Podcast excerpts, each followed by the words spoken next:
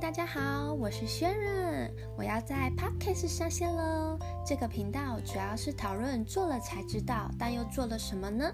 人生太短，稍不留意就在脚缝中流过了。还记得听过一个书名叫《人生太短，别成熟太晚，心智成熟的旅程》。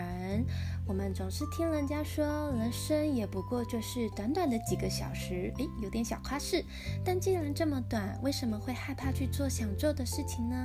想想还小的时候，做了一件从来没有做过的事情，成就感就很大，人生就很满足。所以当无法顺其自然的时候，该行动的闹钟是不是该让它响起了？希望大家会喜欢这个节目，让我来聊聊大家的闹钟。欢迎收听，做了才知道。